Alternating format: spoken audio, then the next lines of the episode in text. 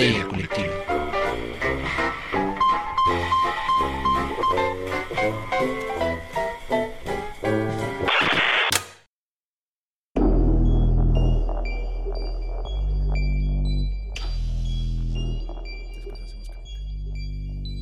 Camita.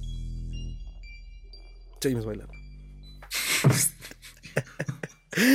Esto es Histeria Colectiva, el programa donde Fernando Santamaría, el doctor Braham y Ricardo Medina se sientan alrededor del, del círculo de invocación para abrir la caja de Pandora y volarse la tapa de los sesos, platicando sobre ficción, magia, ocultismo, casos supernaturales, literatura y todo lo que tenga que ver con la cultura del horror. Buenos días, buenas tardes, buenas noches, donde sea que se encuentren, a la hora que se encuentren escuchando esto. Muchas, muchas gracias por entrar a la internet y donar unos megas de su ancho de banda para llevar todo el terror a sus oídos. Después de ese ASMR, muchas, muchas gracias. Este, a todos los que son trabajadores esenciales, cuídense mucho. Y si pueden quedarse en casa, quédense en casa. Y si no, cuiden a otros, lávense las garritas, pónganse el cubrebocas, vacúnense. Si están en una región del mundo donde no se pueden vacunar, ojalá pueda suceder eso pronto. Eh, yo soy Fernando Santamaría y les doy la bienvenida al piso 666 de Histeria Colectiva Podcast, mejor conocido como Evil Inc., una empresa global con sede en la Tierra y en el infierno. Y ahora que está entrando la noche perpetua a sus casas, quiero presentar a la mesa reñoña virtual que me acompaña esta tarde. Eh, En algún lugar de la pantalla, que aún no sé cuál es, está el hombre, el mito, la leyenda, Chuntaro Melquisedec para los cuates, el doctor Braham. Doctor, ¿cómo está? Hola, ¿qué tal? Estoy muy bien, gracias. Aquí en, vers- en versión pandémica remota, porque pues ahora sí que los tiempos se nos cruzaron, las estrellas no se alinearon y no pudimos coincidir, pero Oh, sí. estamos aquí dándole con tocho. Ahora sí que con todo lo que se puede para llevarles todo el terror a sus oídos. Gracias, tío, por asistir a esta emisión. En otro lugar de la pantalla tenemos a la barba que se está tupiendo en esta temporada, eh, que va a combatir el frío entre liendres y piojos. A Ricardo Medina. Ricardo, ¿cómo estás? Hola, estoy muy feliz. Yo, de- ¿sabes qué? Ahorita que dijiste que somos una empresa eh, multinacional, global, Multidimensional, porque es multidimensional. ¿quiénes, ¿quiénes serían nuestros, nuestros stakeholders? Eso me interesaría explorarlo en un futuro. El CEO, Ah, Ajá, ¿quién? Bueno, no, el CEO no, a lo no, mejor. pero los sí, pero- stakeholders, como pues, los accionistas, ¿no? no, pues sería Niarlautotop, este, Hastur, el innombrable, Cthulhu, pero nunca aparece, siempre deja, manda representantes como profundos que, pues la verdad, no se les entiende nada porque nadie tiene el traductor simultáneo. Eh, eh, Elon Musk, porque de todo es dueño ese güey. No, Eh, será accionista, no. pero dueño no. Elon Musk lleva el café. Y también hay una gatita negra llamada Coral, que es un ser innombrable. No provoquen a Ajá. Coral. Pues Eh, bueno, estoy, estoy muy bien y también muy emocionado por el día de hoy porque hoy, hoy sí vi lo que había que ver, así que aquí estoy y eso me hace muy feliz. O Pues- sea, no, no voy a hablar así de improviso. O sea, voy a, voy a opinar. Voy a, vas a dar una opinión acertada. Exacto, mi opinión es, es con fundamento científico. Pues Bien. hasta donde sé, si no lo has visto, no estás presente, a menos que me hayas engañado. Muchas, muchas gracias por acompañarnos desde tu fortaleza de la soledad, que es otra de las sedes de Evil Inc. aquí en la Ciudad de México. Ah, pues, y ya que estamos aquí puestos y dispuestos, bienvenidos, podescuchas, histéricos, ah, eh, diablos y diablas, porque hoy vamos a hablar de una cosa deliciosa. Doctor. ¿qué hay en la caja de Pandora? En la caja de Pandora, hoy tenemos una reseñoña, petición de más de un fan devoto que dijo: Cierto. Bueno, si ustedes hicieron 30 monedas, ¿por qué no han reseñado el Día de la Bestia? ¡Ah! Bajo el signo del Merol, queridos amigos, del señor Alex de la Iglesia. Satanás lo tenga fuego lento, no es cierto, todavía está vivo. Le mandamos un saludo. Eh, el Día de la Bestia. Yo creo que una de las eh, películas con las que si no le has entrado Alex de la Iglesia tienes que entrarle. Porque además del tiempo, la época, el tema, que era un tema que estaba en boga, ¿cuál? El fin del mundo, por supuesto. Venía el nuevo milenio. Y pues por supuesto que todas las religiones estaban esperando a que un meteorito cayera encima de los infieles pecadores. No importa de qué religión seas, aplica para cualquiera. Entonces, eh, El Día de la Bestia fue una gran comedia de horror que yo tal vez soy muy joven para decirlo, pero dentro de mi espectro de edad, que es como uno de los pilares de la comedia de horror eh, y de la comedia de horror españolas, que ya lo hemos hablado en otras ocasiones, el horror español tiene así un toque muy particular. Doctor, El Día de la Bestia. Uy, el día de la bestia, bueno. Pero sin spoilers. No, Ah, no, no, no, sí, yo claro, solo ya les voy a sabemos. contar mi experiencia. O sea, yo, híjole, si esto ocurrió, pues, ¿qué? No, 96, 97 más o menos. 95, creo. Sí, pero Sí. para que llegara acá a México en Ah. estas épocas de poca Mm. globalización, la película tardó un poquito en llegar, te lo aseguro. Sonó a título de película, poca globalización. La Yo todo- película. Sí, pues digo, no, no fue la taquillera del año, eso se los aseguro. Este, yo estaba viviendo en Querétaro todavía y pues no conocía a Alex de la Iglesia, le soy sincero, o sea, así fue así como de, esta película está muy buena, me dijo un amigo. Y yo dije, voy. Y bueno, pues hice tiempo y fui a uno de los cinemas gemelos que estaban cerca de mi casa, o sea, bueno, los cinemas gemelos. Era- Gemelos. Era una franquicia de lo que luego ahora es Cinépolis, pero bueno, eh, eran de esos cines de función doble, de piso que rechinaba porque no sabías que estabas pisando, que se te quedaba medio pegado el zapato mientras avanzabas entre las sillas. Y llegué, era la función como de las 8 de la noche, o sea, ya era la última función de ese día. Y habríamos unos tres o cuatro personas en el cine, o sea, la verdad éramos poquitos.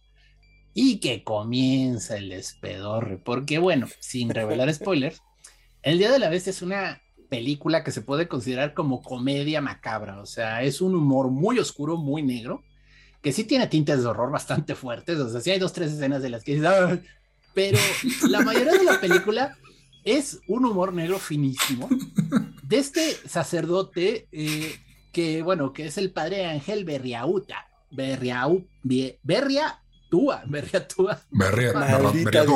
Berriatúa. Pero bueno, el punto está que este señor es un conocedor de, mucho de la Biblia, ha estudiado diferentes eh, formas de hacer criptografía, de decodificar mensajes ocultos y llega a una conclusión. Es el fin del mundo. Hay que detenerlo. ¿Y qué hace a partir de ahí? Bueno, es donde se pone la cosa alucinada, delirante, loca, con una serie de chistes y de matices que no esperas, o sea, unas vueltas de 180 Tuerca. grados de repente de la trama que dices, ¿qué demonios estoy viendo? Entonces, es una película que a mí en el cine me tenía riendo carcajada batiente. Y, y de repente sí con el así, esa incomodidad, estoy solo en el cine, está todo oscuro y comienzas así como a decir, ay, ay, ay, ay, ay. Vaya, no grité, no brinqué así, Que es como- ganancia. como Ned Flanders, pero la verdad la película me dejó muy satisfecho cuando la vi. Salí del cine ya estaba bien oscuro, la plaza, bueno, era Querétaro, provincia, entonces ya estaba cerrando todo a esa hora. Salí como a las nueve, nueve y media, yo creo. Y bueno, mi casa estaba cerca, pero sí salí caminando y todo oscuro. Y yo dije, órale, qué macabra, qué dax. qué bueno que Pero- no es Madrid.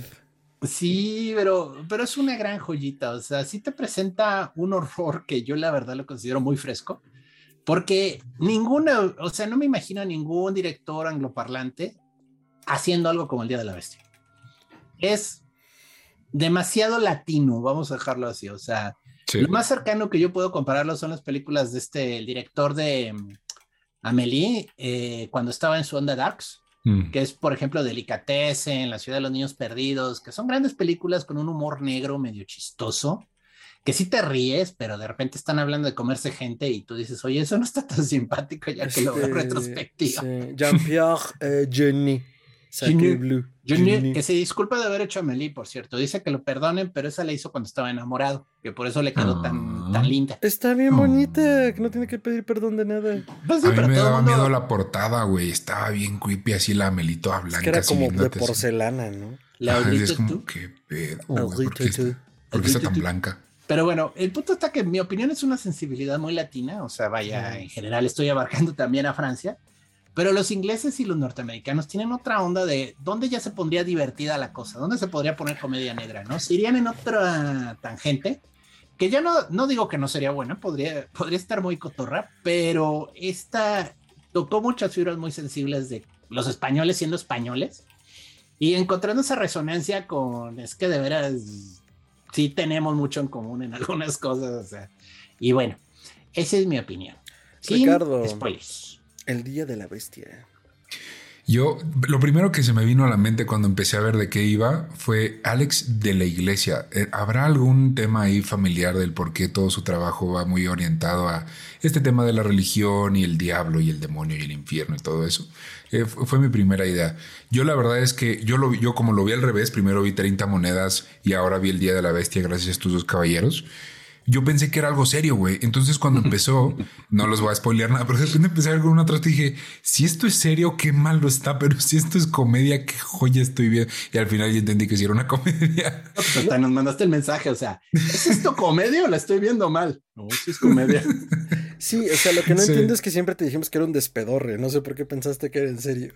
Porque cuando dijeron despedorre, yo pensé que iba a ser como muy gore y muy ah. sangriento y el día de la ah, bestia. entonces, creo que, creo que es importante hacer un breve breviario, valga la redundancia. cuando decimos que tiene mucho mole, eso es gore. Cuando decimos que es un ah. despedorre, es que está cagado. Mm, breve diccionario de historia colectiva. O sea, si, si, puede partir alguien a la mitad en la película, podría ocurrir pero no va a ser a la gore, o sea, no van a salir todos bañados en sangre, o sea.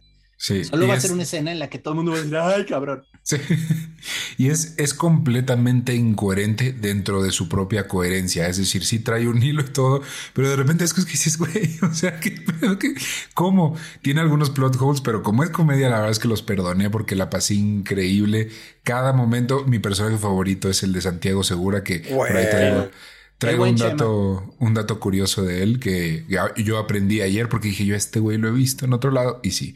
Este, pero la verdad es que, güey, la disfruté muchísimo ya que ubiqué que era una comedia y, güey, de qué joyita y me hubiera gustado que 30 monedas tuviera más de esto, más este, un poco más de comedia, más de no tomarse tan en serio a sí misma. Pero fuera de eso, muy chida, muy recomendada, sin spoilers. Muy bien. Ahora que mencionas 30 monedas, tal vez recordarás a su guionista y director Alex de Iglesia junto con Jorge eh, Guerrica Echevarría, porque es el mismo guionista o co-guionista de 30 monedas. Entonces es muy atinado tu comentario. Nos podríamos preguntar, o si un día tenemos la oportunidad, le preguntaremos al buen Alex, porque no tiene más del Día de la Bestia 30 monedas, pero sí, sí, es, es, es, interesante. Me imagino el por qué también, o sea, esto es nada más mi, propia imaginación diciendo, bueno, pues la hice, pegó, está, está cool, está, era la comedia que quería hacer y ahora quería hacer algo más serio. Y se vale, está perfecto. Solo que como que sí dije, ah, hubiera estado como más chistoso e incluso se me ocurrió algo, no lo, lo, voy a decir ya en la, en la parte de spoilers. Eso, muy bien. Entonces... De hecho, eh, Alex de la Iglesia, discúlpame Fer, hizo un tweet muy interesante en el que decía, si el Día de la Bestia es una aventura de rol de una sola sesión, 30 eh, monedas es una crónica de rol. O sea, literalmente. Tiene sentido. Que habla mucho entonces del formato, porque sí tiene momentos simpáticos, que es comedia voluntaria e involuntaria probablemente, y sí se siente ese toque de Alex y de, y de, Guerra Chavarría. Pero, pero, pues sí, tiene, tiene, sentido lo que dice Gerardo, lo habíamos comentado en 30 monedas, ¿cierto? O sea, ahora sí que es un universo mucho más grande el que plantea 30 monedas, ¿no? Y digo, si ya tuvieron la oportunidad de ver de las, de las brujas de Sugarramurdi, es que como que todas las pelis de Alex de la Iglesia son un universo, son el multiverso original, entonces, este, o el universo conectado original en tu cara, Marvel. Entonces, este, pues básicamente, creo, que no hemos dicho bien la trama del Día de la Bestia. El Día de la Bestia es este sacerdote que decía Gerardo, que descubre a través de su estudio de las escrituras que el anticristo van a ser en Madrid. o sea, ya, es un hecho, en la puerta del milenio, que es una construcción muy bonita en el centro de Madrid. Entonces, eh, es todo este despedorre. Santiago Seguro interpreta a un heavy metalero que decide creerle al sacerdote porque no hay nada más metal y heavy metal que el fin del mundo, ¿no? Y detener al anticristo. ¿Querías decir algo, Gerardo? No, no, no, yo soy gran fan de Chema también, o sea, es un personajazo que todos tenemos un amigo Chema, o sea, ese es el punto de, o eres Chema, yo era Chema todos tenemos ese gordito desmadroso que le gusta el heavy y que le entra al desmadre, o sea, oye, pero es que te puedes morir. De nuevo, esto no es de la historia, pero oye, te puedes morir. Pues va. chido, ¿no? Por la anécdota. sí, vamos, o sea, tú, órale. Sí, entonces eh, e, e, es un despedor en todo el sentido de la palabra. La van a pasar muy bien. Es una película navideña además, ya que estamos en esta época. Eh, es importante decirlo, junto con Duro de Matar, junto con Chucky el Muñeco Asesino junto con Gremlins. Es una de sus películas de la selección de la antinavidad que deben de tener en su aparador y que deben de disfrutar en familia. Si tienen tías religiosas o abuelitas religiosas, mejor. ¿Vieron cómo dije abuelitas, no abuelitas? Son abuelitas. Entonces, eh, pues es nuestra breve reseña. Sin spoilers, procederemos a la parte donde desmenuzamos eh, y criticoneamos esta gran película del gran Alex de la Iglesia. Pero antes de eso, doctor, calificación. Uy, esa película la amo. el problema es que estéticamente puede no ser muy buena. O sea, puede ser una película que el tiempo igual ya no le ayuda. Se le ven las costuras. Pero hijos, ¿cómo me divierto viéndola? O sea, esa sí es una que puedo ver varias veces y no me canso.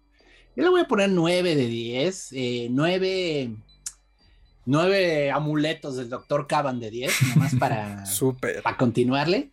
Eh, pero sí, yo entiendo que técnicamente igual es una película de 8. O sea, no, no es perfecta, pero te diviertes tanto que se te olvida. A ver, fue una película hecha como con 3 millones y medio de dólares y desde el 95, o sea. Día de la Independencia aprendería muchas cosas. Excelente, doctor Ricardo. Calificación para el Día de la Bestia. Yo, la verdad, le voy a dar 10 frasquitos con sangre de virgen de 10 porque cuando, cuando, cuando veo horror, güey, es lo que así, así me encanta, güey. Sí, me asusta, como dijo el doctor, sí me da el pero, pero también me divierte mucho, entonces me fascinó. Este, sí, con esa me voy. Se reivindicó conmigo el señor Alex. ¡Ay! ya puede dormir.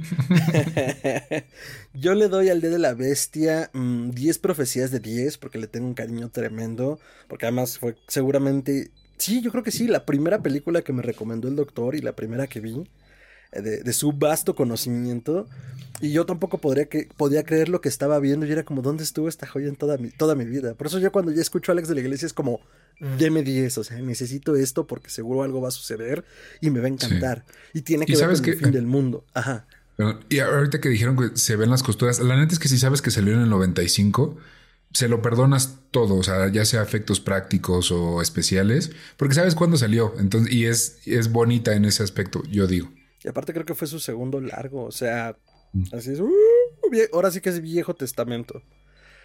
Entonces yo le doy esa calificación también. Eh, como verán, eh, seguimos siendo fans del Señor de la Iglesia. Viene algo interesante que presentó en Sitges que nadie sabe de qué va. Y si saben, pónganlo acá abajo. Venecia Frena. Ah, es un, es un eh, homenaje al diálogo este, con un asesino serial o un grupo de asesinos seriales que comienzan a matar turistas, porque todo el mundo sabe que los venecianos detestan a los turistas. O sea, es así como, güey, ¿a qué vienen? Doctor, me emociona. Me, sí, se me sonroja, suena bien. Un slasher de contra turistas gringos tomando fotos. No, y es que además, si han tenido la oportunidad de viajar por Europa y particularmente Italia, tienen frases por todos lados que dice, haz patria, mata a un turista. Sí, es un tema. No digo pues que alguien les tomó la palabra. No digo que esté bien, es un tema.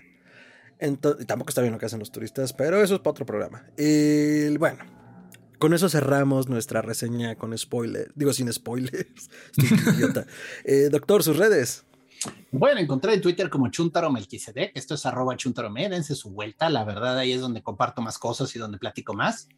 Eh, tengo una fanpage en Facebook únicamente con el propósito de compartir pues los avisos de lo que hacemos aquí. Entonces, bueno, también me pueden encontrar como Gerardo Braham. Y pues dense una vuelta. Ahora sí que hay memes. Excelente. Ricardo, redes. Yo estoy como arroba tiranosaurio Rix en Twitter e Instagram y ahí estoy compartiendo de esto, de aquello. Este está bastante cutorrón. También dense una vuelta. Y estamos como arroba podcast histeria en TikTok. TikTok. Excelente. ¿Ven, cómo él es el que maneja el TikTok? no es el único que se acuerda. A mí me pueden encontrar como arroba mantrasayas, es con y latina y doble A al final, arroba mantrasaya en Facebook, eh, perdón, en Instagram y en Twitter, en Facebook como facebook.com, diagonal mantrasaya. Ahí están todas las voces de mi cabeza. Compartimos Expedientes Secretos X, Simpsons, Lovecraft, gatitos y todo lo que tenga que ver con la cultura del horror y nuestras diferentes colaboraciones con otras plataformas y redes. Entonces estén atentos porque por ahí andaremos. A Historia Colectiva Podcast lo pueden seguir como podcast.histeria en Instagram, podcast histeria en Twitter, eh, Histeria Colectiva Podcast en todas las redes y como podcast histeria en Facebook. Entonces ya lo saben, si no hemos llegado a su plataforma podcasting, avísenos. Y si sí, no nos estás buscando bien. Ya lo saben, suscríbanse, denle men campana y esparzan la infección. Ahora sí, doctor, nuestra reseña con spoilers. Spoilers, spoilers, spoilers, spoilers. Yo solo quiero abrir con una frase que es la frase de la película. O sea, ya, ya, ya estaba todo colapsándose en esa película cuando el doctor Caban, el profesor Caban, perdón, llega a la tele nacional y así, frente a las camas, tengo que dar un en vivo. Ok, ok, le arreglamos el en vivo, ahí está. A los 500 mil gilipollas que me están observando en este momento. Se jodió la Navidad. Se jodió la Nochebuena. ¡Oye, Santiago la bestia! Ya que estamos en eso, entonces voy a citar a mi querido amigo Chema, Santiago Segura, cagándose de risa ya despedorrado por la Plaza de Madrid y diciendo, es que el anticristo va a nacer en Madrid. ya perdiéndola totalmente. Y es como, sí, Chema, me representas. Muy bien. Frase favorita, Rich. Güey, es que la verdad no me las aprendí todas, pero con cada, sobre todo las de las de este Chema le dices, yo no sé qué le dicen Chema, pero quiero ser su amigo, así que también lo voy a decir así. Este, güey, cada vez que abrí el hocico, me cagaba de risa. Cada vez que hacía algo, ese personaje es una maldita. Todo, todos los demás también son muy simpáticos, sobre todo el, el- este eh, cura o este padrecito que es un, un imbécil. También todo lo que hace es muy chistoso. Pero este güey no hay nada que haga que no digas qué pedo con Aquí hay una muy buena. No le haga caso al abuelo, es un cojonudo. Sí. Sí, es cierto.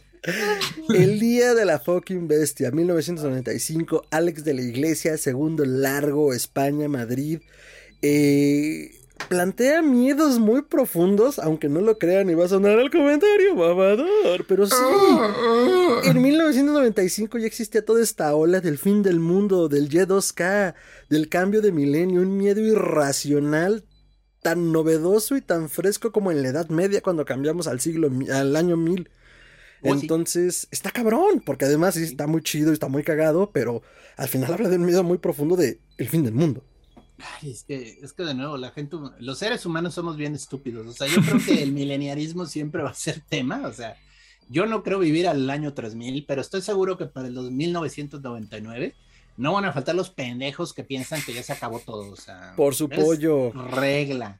Es más, ni tan lejos. Estoy seguro que para el fin de este siglo, o sea, para el 2099, Ujú. va a haber un relajo. Es que es el fin, se acerca el cometa, va a pasar muy cerca". Arrepiéntete de tus pecados. Ay, Dios. Bueno, pero bueno, es este curita, como ya les comentamos, súper simpático, porque el actor, la verdad, mis respetos, o sea, eh, es que Alex Ángulo tiene esta onda de que te convence que es un cura, o sea, Sí, se la No. cree muy heavy, güey. en ningún momento te hace reír, o sea, no es voltea a ver a la cámara y dice, guiño, guiño, no me pueden creer esto, ¿verdad? El tipo sí se cree que es un cura, tiene carita de cura, porque la verdad, sí da el, sí da el tipo. Y entonces descubre que viene el día de la bestia. Y su única manera de encontrar al anticristo antes de que reviente el mundo y se abran las puertas del infierno y salgan todas las almas condenadas es volverse malo. Porque solo si me vuelvo de los malos voy a poder llegar hasta el satanista. E- Es Ah. como el güey que dice, voy a beber una bebida fría cuando hace frío, para que yo piense que soy buen pedo y no me dé tanto frío. Así. Entonces tienes este pobre cura que no sabe ser malo ni por accidente, tratando de ser malo, ¿no? Y esos son los créditos de apertura, o sea, te estás muriendo de la risa de las estupideces que hace este tipo tratando de ser malo. Desde empujar a un mimo que estaba fingiendo que estaba atrás de una pared para que se cayera por unas escaleras del metro, que, que- que ya ves eso y te ríes, ¿no? Te compra una cajetilla de cigarros y se marca cruces invertidas en el- los pies, o sea, y así está durmiendo, o sea, es así como, ay, mi vida. Sí. No, Oh, güey.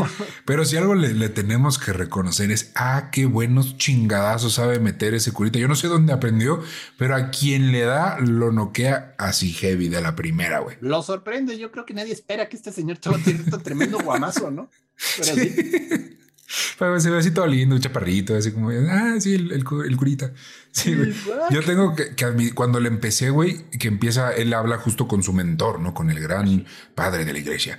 Y este, y empiezan como, no, si esto tiene que ser, ok, si yo te voy a ayudar. Y dije, ah, se va a armar un plan, igual que en 30 monedas que van a tener que. Y en eso le cae encima la pinche cruz del tamaño del mundo al otro y ¡pa! como- ¿Qué pedo, güey? ¿Y ahora? ¿Y ahora? ¿Qué va Vaya, vaya. Pues ellos saben, ya saben que sabes, corre. Ese es el mensaje, o sea. Sí, todas, todos los planes, o, o todos los, sí, todos los planes tienen el mismo plan C, corre. Siempre, ¿no? Si no sabes qué hacer, confúndelos. Sí, mira, aquí es el plan A, el plan B y el plan C es correr en todos los planes.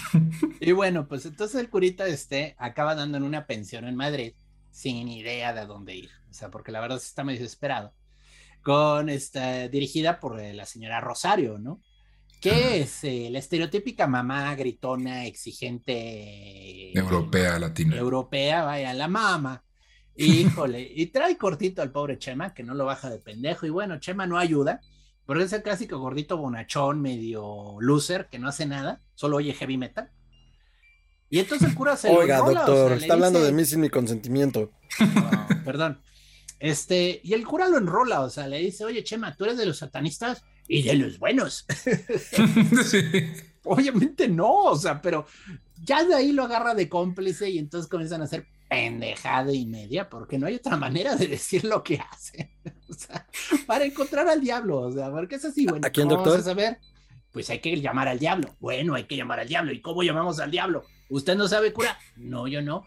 Y voltan a ver la tele y entonces está este otro personajazo, que es el profesor Caban, que es así como el Carlos Trejo de acá de México. O sea, a mí también me recuerda a Trejo. Es como un cazafantasmas o agente de la paranormal, pero se ve más falso, así más fake el tipo.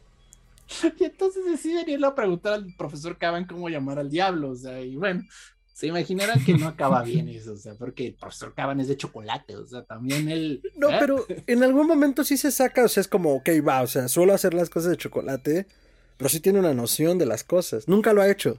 Y por Claro. eso se espanta cuando lo hace y si funciona, ¿no? Tiene los libros, o sea, Tiene los libros. los libros no Se quiere leyó. Can you talk the talk, but can you walk the walk? Muy bien. Y entonces, bueno, ahí comienza el primer problema. Secuestra al artista de tele. Ok, secuestrado. ¿Y ahora? Esta Ah. película es, es un continuo. ¿Y ahora? Ahora que ¿Cómo la van a empeorar? O sea, ¿qué va a pasar que esto se va a hacer peor? O sea, porque es un ejercicio en, la- en el desastre. O sea, cada vez va aumentando el desmadre. Ah, pues este, necesitamos sangre de virgen. Y voltan a ver a la novia de Caban y Caban, no olvídalo, ella no califica. ¿Y está seguro? Muy seguro. Pero seguro. Estoy muy seguro. Y luego, en frases del Chema, ¿en Madrid? Está loco, padre. ¿Cómo va a encontrar una virgen en Madrid?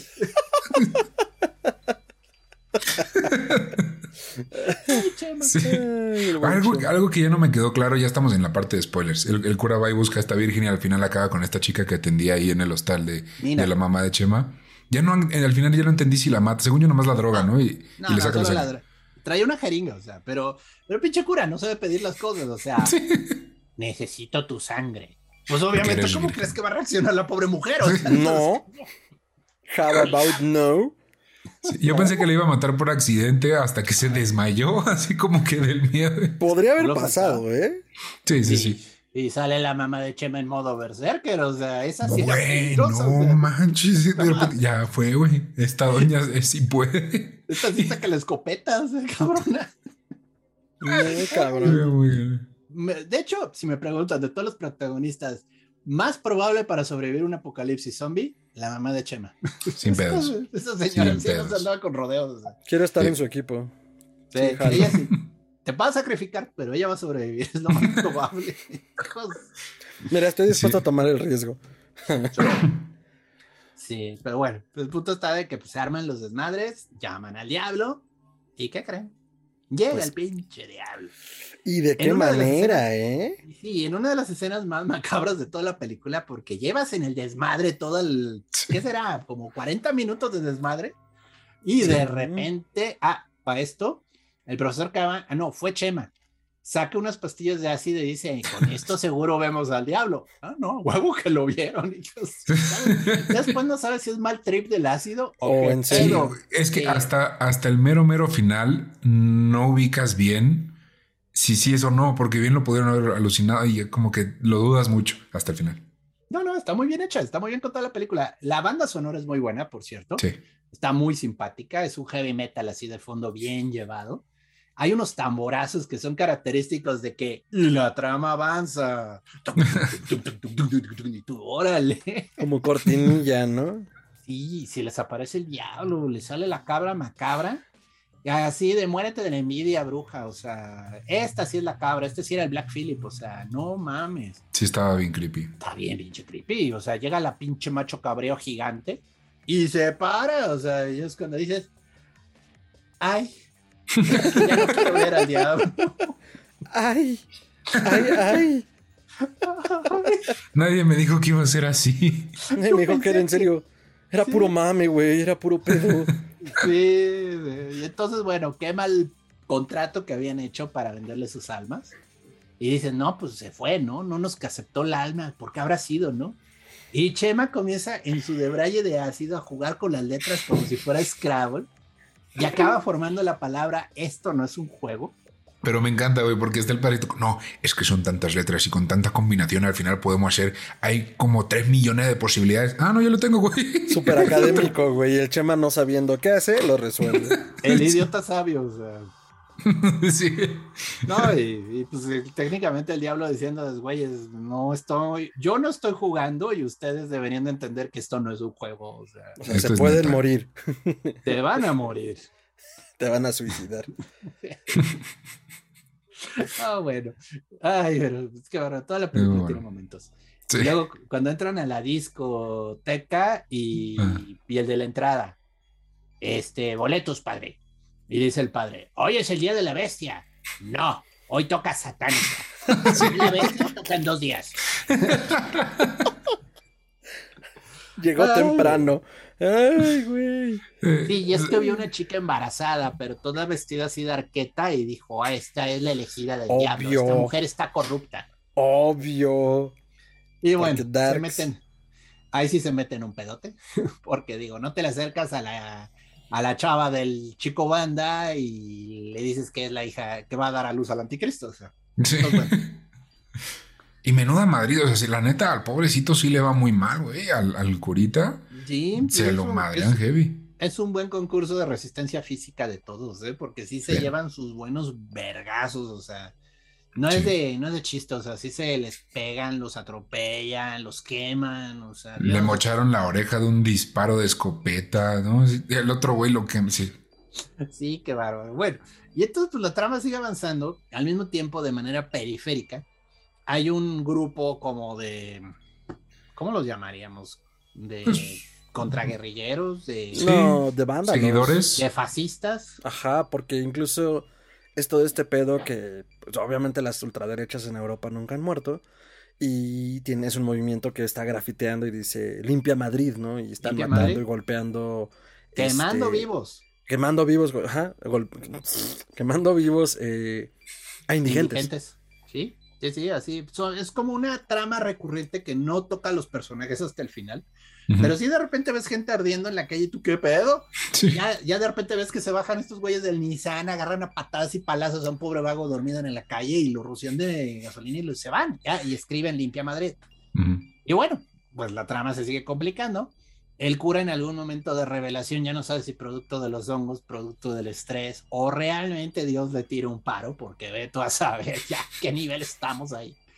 Ve que se iluminan estas puertas del milenio de Madrid y creo que se iluminan de rojo, ¿no? Se ven bien ominosas, se ven bien satánicas.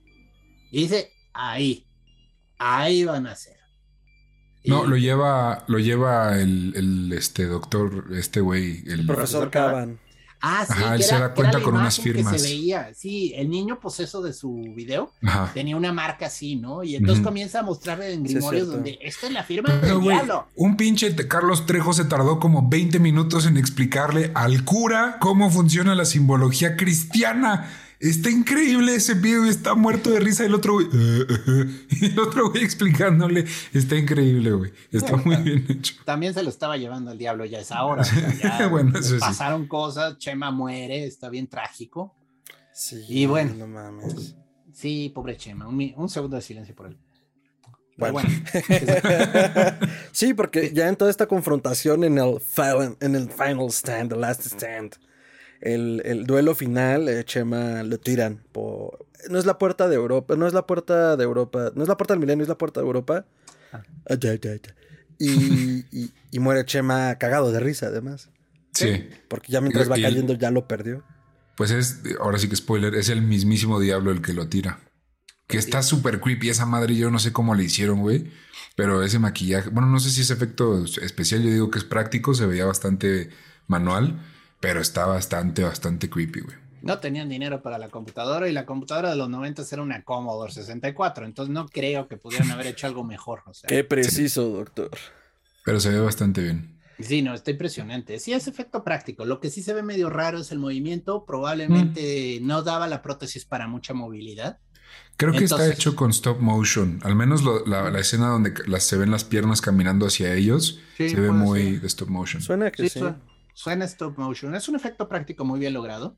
Lo divertido de la película es que dentro de todo lo fantástico y sobrenatural que tiene, son poquitos los efectos especiales en los que realmente se sale el diablo, ¿no? O sea, todo el tiempo es como sugerente, como algo está mal, están pasando cosas, esto no está normal, esto está raro, pero sabe llevarlo muy bien Alex y obviamente pues se ve que de sus 3 millones de dólares que le costó la película se le han venido dos en el pinche diablo de sí. o sea, porque tristemente así es con los efectos especiales, o sea. Que es muy elegante eso, o sea, no, tienes que poner todos los demonios del infierno y todos los diablos saliendo de ahí. No, güey, puedes, puede ser sugerente y es algo muy elegante porque también se presta a que tú te lo imagines. ¿Cómo va a ser cuando nazca el anticristo, güey? Al final cuando te lo presentan está bastante bien. Fíjate que ese recurso que acaban, de, tanto tú como Gerardo que acaban de mencionar, ah, me vinieron a la mente dos películas que tienen mucho que ver. La primera, El bebé de Rosemary. En el bebé de Rosemary todo gira alrededor del nacimiento del hijo del diablo o bueno, de algún demonio, intuimos que es el diablo, y nunca te lo presentan. Lo único que ves es eh, la cara de la protagonista, eh, perdiéndolo también, quebrándose, espantándose, o sea, una vuelta de locura de segundos cuando lo ve, y ya luego solo acepta el destino que es la madre de la criatura. Pero nunca lo ves. Y, te, logra generar, porque toda la trama del, del bebé de Rosemary también es muy ruda. Porque es mucho ghosting, mucho gaslighting, mucho estás loca, no está pasando lo que tú dices. Entonces es un terror psicológico bien rudo. Eso a mí me pesa mucho. Y ya hacia el final, este, pues estás con ella, es como, pues sí, ya la verga, pues ya nació, güey, ¿qué hago? y el día final, que es exactamente la misma temática. Van a ser el anticristo, creo que en Los Ángeles, y está protagonizada por Schwarzenegger. No. y salió, eh, ay, que no me acuerdo bien qué día, fue en 1999. Creo que el 6 de junio de 1999 se estrenó. Porque 666. O mm. sea, volta hacia el 9. Al revés.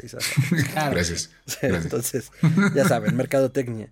Y, y, es el recurso que usan, ¿no? O sea, como, mm, pues generarte tensión alrededor de la figura final. Y como bien dices, no necesitas a las legiones infernales apoderándose del mundo. Si tienes un buen personaje, generas buena atmósfera y además, eh, mucho este asunto, pues el que termina liderando a los güeyes que les acomodan una madriza, que son los vándalos del Limpia Madrid, es el diablo, que es el que termina matando a Chema. Entonces, como todo este discurso de cuando llegue el fin del mundo, la maldad se va a apoderar de la sociedad. O sea, cosas que vemos ya como normales, como las escaladas de violencia, pues son esas legiones, si quieres verlo así, de del mal apoderándose de la tierra, ¿no? Entonces no necesitas sacar a toda la corte infernal, pues nada más dile a dos, tres pendejos que se peleen por los este, boletos para la premier de Spider-Man eh, No Way Home y ya tienes los putazos, güey. Entonces. Que aparte, por ejemplo, esto que hizo Alex de la Iglesia con este efecto se me hizo mucho más elegante y mucho mejor que, por ejemplo, la serie de Good Omens. Eh, sin spoilear mucho, pero quisieron hacer algo impresionante y al final acaba a mí por lo, por lo menos decepcionando un poquito. Pero eh, esto se me hizo bastante bueno. Al final también se acaba siendo una comedia, entonces está como que el susto, pero también estás como de qué chingados, güey, ¿ya cómo va a acabar esto? O sea, cómo, porque aparte es impredecible, o sea, es tanto desmadre y es, es, mucha impredecibilidad. Hay mucha improvisación, o sea, no sabes qué está ocurriendo, no sientes que hay un orden en este caos que está ocurriendo. Y está muy bien llevada, porque también, digo, ya pensando un poquito abstractamente, pues la única manera de poder combatir ese caos que va a ser el, la nacida del nacimiento del anticristo es con más caos. O sea, la única manera en la que podrías llegar hasta donde están ellos es siendo más caótico que ellos, ¿no? Más demente que ellos. Y pues sí, efectivamente, la cosa se pone demente y se pone caótica. O sea, y, pues, nadie ahí se quiere morir, pero, pero pues sí se les está yendo las vidas, o sea, porque no están jugando los otros.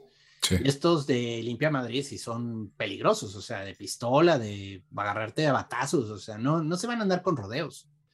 Y bueno, nace el bebé, efectivamente no te consta, porque de nuevo solo hay un niño, solo hay un bebé eh, abandonado. No recuerdo si la madre murió de sobredosis o está abandonado, pero el punto está de que el bebé está solo, ¿no? Está ahí con él, están los dos, los papás, güey. Mm. Son dos vagabundos que están como entre cartón. Sí, y pues ahora llega el problema. A ver, mata a un recién nacido.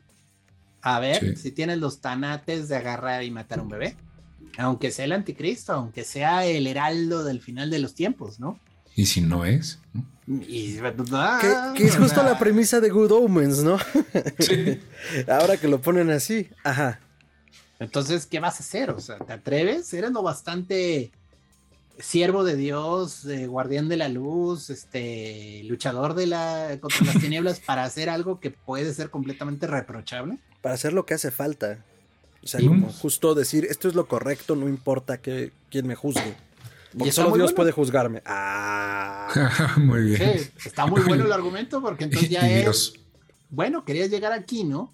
Aquí estás. Y Dios, yo ni te topo, güey. Ajá. Ahora resuélvela, resuélvela, papá. A ver, ¿lo vas a matar o no lo vas a matar? Dime, ¿qué haces? Y pues, ¿qué hace? Lo mata. ¿Qué? Lo mata. ¿No? Sí. Sí, lo mata. Según yo, es, es un accidente. Al final muere. Sí, es que en es cuando ya llegan, ya cuando llegan estos, estos compas, los de este Libera Madrid, Limpia. Limpia Madrid, traen armas, güey. Entonces en- eh, se agarran a madrazos con los tres y en todo ese despapalle llega uno y le dispara al cartón donde está pues esta gente. Entonces, nunca vemos realmente quién, según yo, o no sé si me distraje en ese momento, pero según yo fue uno de ellos que le dispara al cartón así, pa, pa, pa, varios tiros. Y luego ya como que se siguen dando en la madre, se enfocan en, en quemar al doctor este, Tre- Al Trujo, profesor Caban. Caban. al profesor Cábana y este... Caban. Cábana. Y yo, "Ca- Cábana. Ca- Caban Cabaña. Cámara. Cámara Y, Rin Llanta. este, y como que, o sea, hacen los disparos, se ve que atraviesa el cartón y que alguien muere, pero luego como que se olvidan de eso y ya nomás se van como que el enfrentamiento y tal, muere este Chema y el otro güey como que logra sobrevivir y el curita también. Y luego ya bajan y, y quitan el cartón y ven a los tres, pues todos balaseados, güey, así como de, pues, ok, pues ahí se murió, pues Pues ya misión chingó a su madre. misión cumplida, supongo. Creo que debíamos de salvar al niño, ¿no?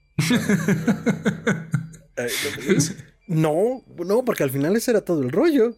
No, no, Pues pero sí. los de Limpia Madrid en teoría trabajaban para el diablo, ¿no? Entonces Ah, como- buen punto, se me fue ahorita de, eso, sí. mm, Uh, creo que nos A alguien le metieron un cague, Sí. por decirlo menos. Sí, alguien despidieron. Eh, sí, y, y finalmente la peli cierra con una escena muy interesante y recurrente. Bueno, la verdad re- creo que recurrente, pero ahorita no recuerdo ningún título.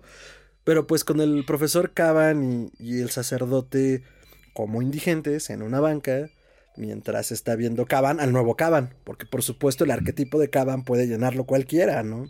Sí. Y obviamente acaban que se despepitó diciendo que era el día de la bestia, que se jodió la Navidad, pues no lo iban a recontratar, ¿verdad?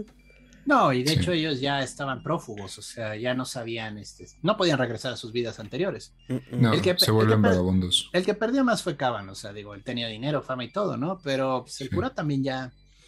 Y es bonito porque están en este, en el Parque de los Caídos, y está esta imagen, precisamente, es una estatua muy famosa de Lucifer siendo expulsado, o sea, cayendo de, del cielo. Y, Ah, o pues, sea, ¿es real? Es real, sí estatua, sí. existe. Órale. ¿Y cómo Oh. permitió una ciudad tan católica que No es el Parque de los Caídos, es el Parque del Retiro. Ah, del retiro, perdón. Del retiro. Es un parque muy grande, el más importante de Madrid. Pues, Mm. ¿qué te digo? La imagen de Lucifer siempre ha sido una imagen poética. O sea, pues, en el Vaticano hay un par de estatuas. Mm. Bueno, pues es que también es parte de. ¿Tú crees que tendrían tanto dinero sin esa figura? Es el, es el mejor personaje de ficción No, que se ha creado y en la piénsalo, historia. o sea, porque además ese Lucifer y los Lucifers que normalmente representan, a no todos, es la Siguen siendo un caída. ángel. No, no, no, al contrario, sigue cayendo. O sea, más Ah. bien fue derrotado, se está convirtiendo en Satanás, en el adversario. Ya. Entonces es más bien, El maligno. ajá, la obra de, eh, del arcángel Miguel de yo te derroté. Entonces este, pues, está celebrando la derrota de Lucifer normalmente. Que ahí es cuando yo digo, y yo, esta es mi opinión, pero yo digo que ahí Alex pudo haber conectado con 30 monedas y haber puesto ya sea a estos dos locos en algún punto así de, oye, ¿ya viste eso? Ah, sí, qué, qué chistoso. Ese cameo, güey. O al nuevo Cábala, al nuevo Caban, En la tele, güey, así en el fondo, güey. ¿Cómo no retienes el nombre, güey? Me encanta. Tristemente, Alex Angulo falleció en 2014 en un accidente de auto. Entonces está, ah. medio complicado. Sí, estaba filmando alguna serie y. Pues un accidente de ah, carretera. salió su coche y se mató. Pero. Pero lo que decía Gerardo al inicio, cuando hablábamos de 30 monedas y la conexión, o más bien la estructura que piensa él eh, que tienen como, como aventuras de rol, pues sí le da para conectarlas, tanto por temática como por elenco, como por lo que quieras. E incluso si no las llega a conectar o no están conectadas, pues uno que es acérrimo seguidor de Alex, pues sí lo ves como un gran universo. No es como, es como la trilogía corneto de Edward Wright, la de Shaun of the Dead y este Hot Fuzz y se me va siempre la otra que sale el bar en el fin del mundo o algo así. Algo así. Que es este Simon Peck siempre a la cabeza, ¿no? Entonces, pues bueno, no, no es precisamente un universo expandido, pero Sí, no es canon, pero sí. Ajá, pero sí es como la trilogía, ¿no? Y está cagado y tiene el mismo trama, el mismo efecto.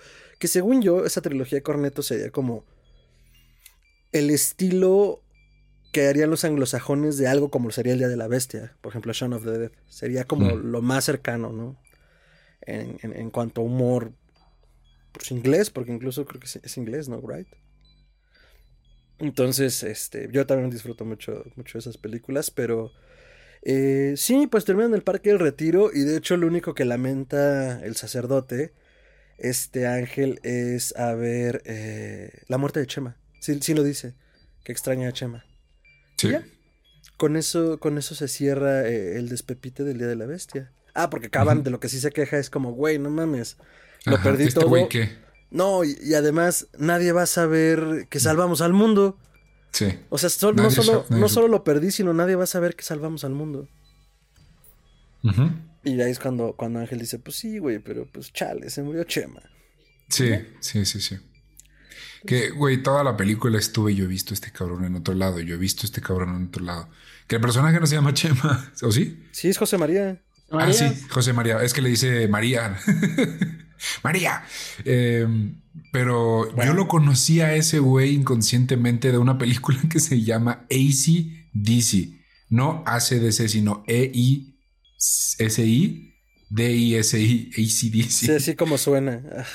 Que es la trama de que es este güey, este, con su hermano, no sé si es gemelo, pero es su hermano, y es como una comedia romántica y se enamora, él se, él se enamora de una chica a la que le encanta Joaquín Sabina, y al final sale Sabina dando un concierto. Yo de ahí lo conocía, y luego me metí a investigar. Yo, tengo la teoría, y solo es una teoría, de que ese güey es amigo de Guillermo del Toro, porque sale en, las dos de Hellboy. Hace un cameo.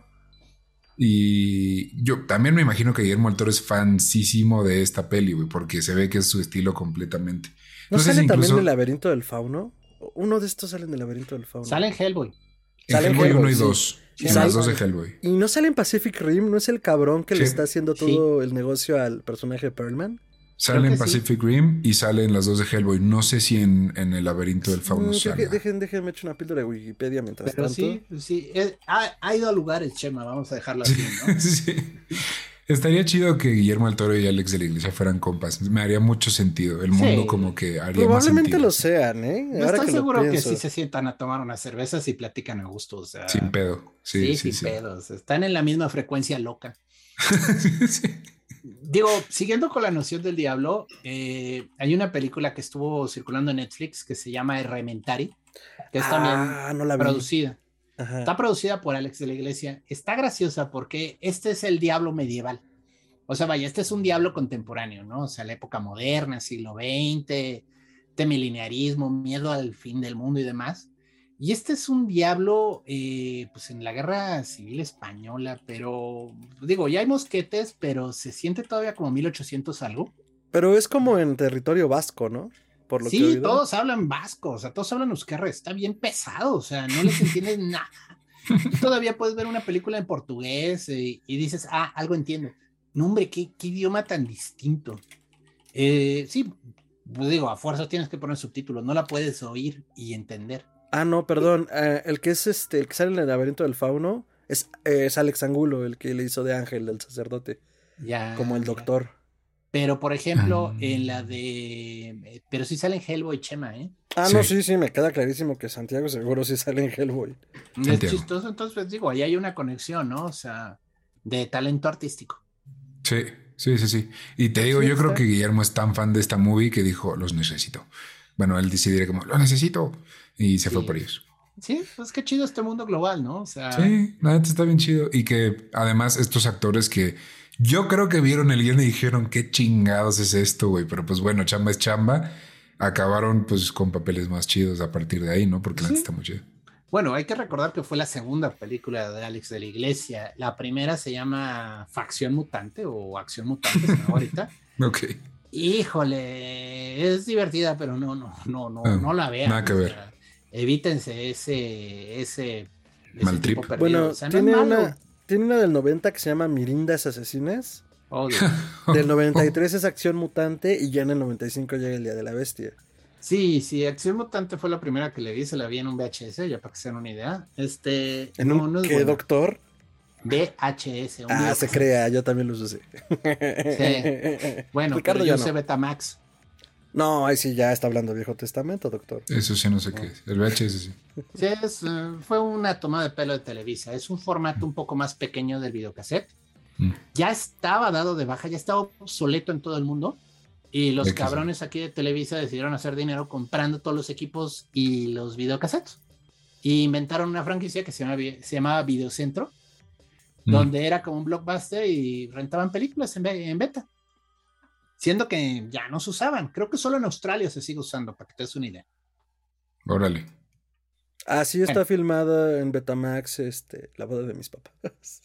No, pues digo, yo grabé el, todos los episodios de Caballeros del Zodiaco en mi Betamax, o sea, pero. Caballeros del Zodiaco. Ok, después de ese viaje al pasado, pues sí, ha sido un largo camino desde Mirindas Asesinas, Facción Mutante y El Día de la Bestia a 30 monedas producidas producida por HBO Europa y que va por su segunda temporada. Tenemos nuestras opiniones que pueden escuchar en nuestro episodio de 30 monedas.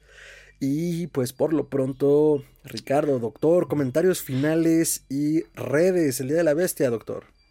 Híjole, bueno, pues miren, es una película que está muy cerca de mi corazón. O sea, la verdad es, yo creo, de las primeras películas de horror cómico que vi solo y realmente me divertí así, pero como enano, como enano. O sea, es una película para gritarle a la pantalla, para reírte, para llorar la recuerdo con mucho cariño. Yo entiendo que igual, y pues si alguien la ve hoy en día, dice, mm, pudieron hacerla mejor, ¿no? Pero para la época está muy bien lograda. Yo le sigo poniendo nueve amuletos del profesor Caban de diez.